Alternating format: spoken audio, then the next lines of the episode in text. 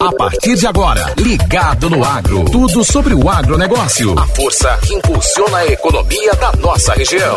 Ligado no agro. Oferecimento Solomagri, Boa Terra. Olá, bom dia, produtores e agricultores do Vale do São Francisco. Vamos lá, trazendo a edição de hoje do Ligado no Agro aqui na Grande Rio FM.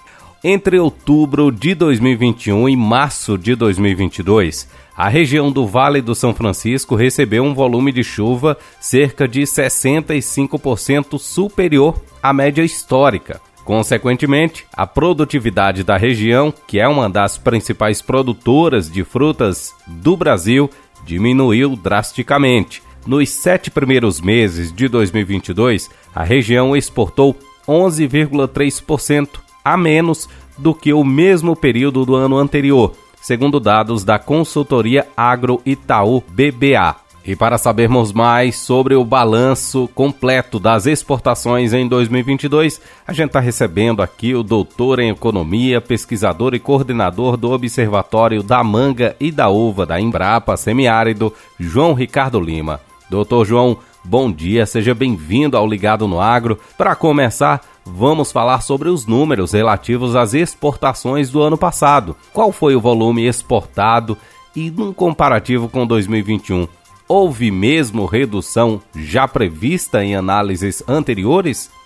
Bom dia, Davi Mendonça e todos os ouvintes do programa Ligado no Agro da Grande Rio FM.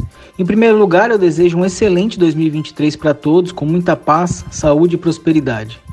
No ano de 2021, como todos devem se lembrar, o Brasil bateu recorde nas exportações de frutas, superando inclusive a marca de um bilhão de dólares de receita de exportação.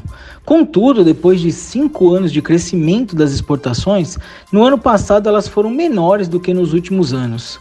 Considerando as frutas como um todo, o volume foi 17% menor e a receita caiu 15%.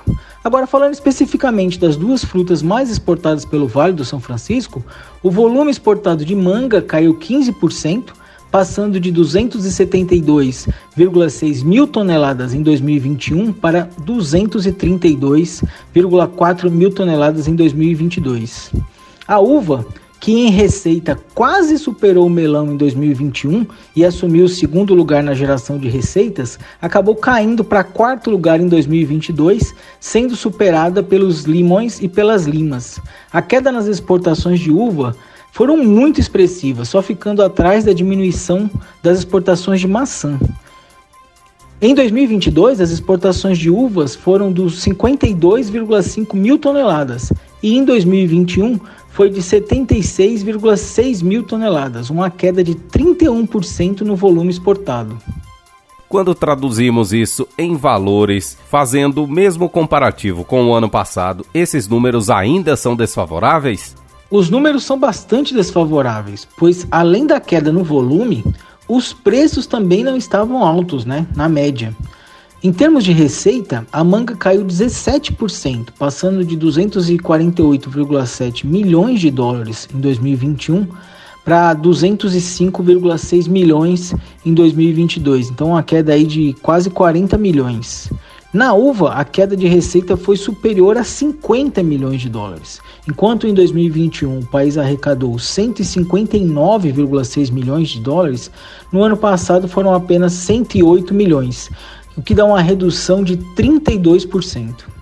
É fato que tivemos problemas com as condições climáticas no ano passado. Além disso, quais outros fatores contribuíram com a queda das exportações? As questões climáticas foram um grande problema.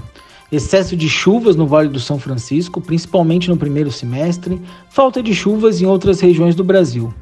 Contudo, nós ainda tivemos entraves logísticos que prejudicaram as exportações em anos anteriores, 2021 principalmente, também prejudicaram no ano passado, tanto com falta de navios quanto de containers.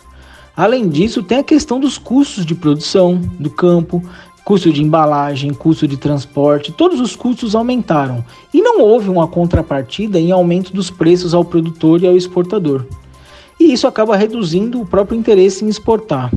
O câmbio, que é tão favorável, foi muito favorável em vários anos, ele continuou bom, não foi um câmbio ruim para as exportações, mas ele é relativamente estável e até menor em determinados períodos do ano na comparação com períodos anteriores. Então, tudo isso conjuntamente também contribuiu para essa queda das exportações. Apesar desses entraves, levando em conta os custos de produção, foi uma atividade lucrativa mesmo assim em 2022? Infelizmente, a gente não vai poder generalizar e dizer que todos os produtores lucraram no ano passado. Dependeu muito da estratégia montada com relação aos períodos de colheita. Quem conseguiu colher nas semanas que os preços estavam mais altos conseguiu fechar as contas no azul. Aqueles que infelizmente colheram em semanas que os preços estavam mais baixos fecharam no vermelho. Mesmo grandes exportadores tiveram dificuldades em para equilibrar suas contas. Quem exporta o ano inteiro perdeu em alguns momentos, ganhou em outros. Quem exportou em alguns períodos apenas, o resultado dependeu do, dos preços internacionais. Olhando agora para este ano, para 2023, quais conselhos podemos repassar para os exportadores de frutas do Vale? Cada ano que passa é um novo desafio e o mercado fica mais concorrido. Assim, é buscar qualidade na fruta produzida e aumentar a eficiência no campo, no packing e também na gestão do seu negócio. Cada centavo que for conseguido na redução de custos é importante.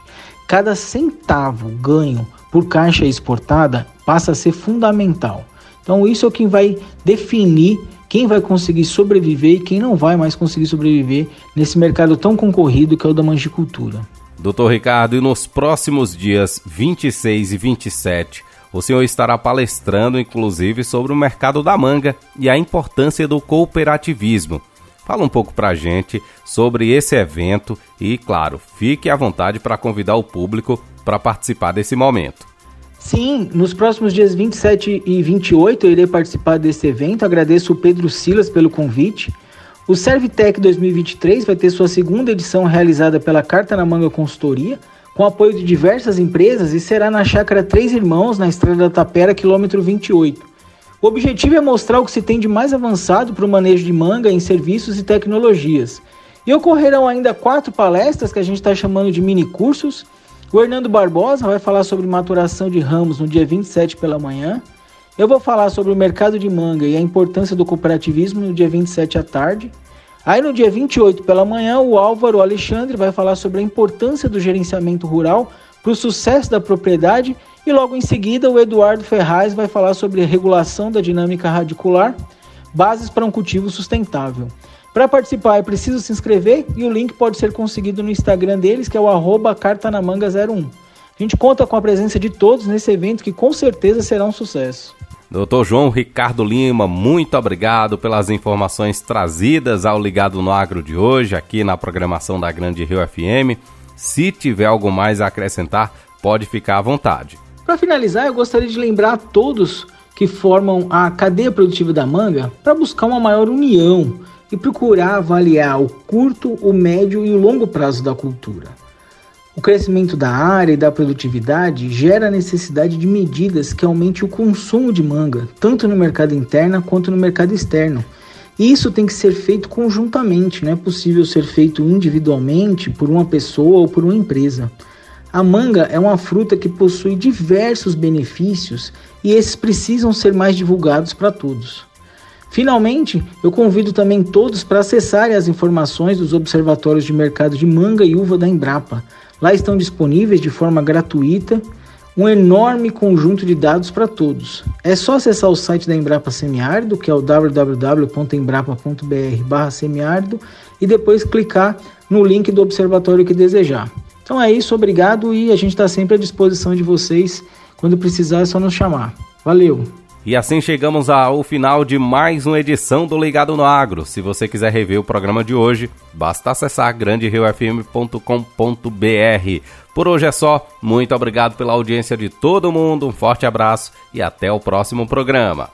Você ouviu Ligado no Agro. Tudo sobre o agronegócio. A força que impulsiona a economia da nossa região. Oferecimento Solomagri. Boa Terra.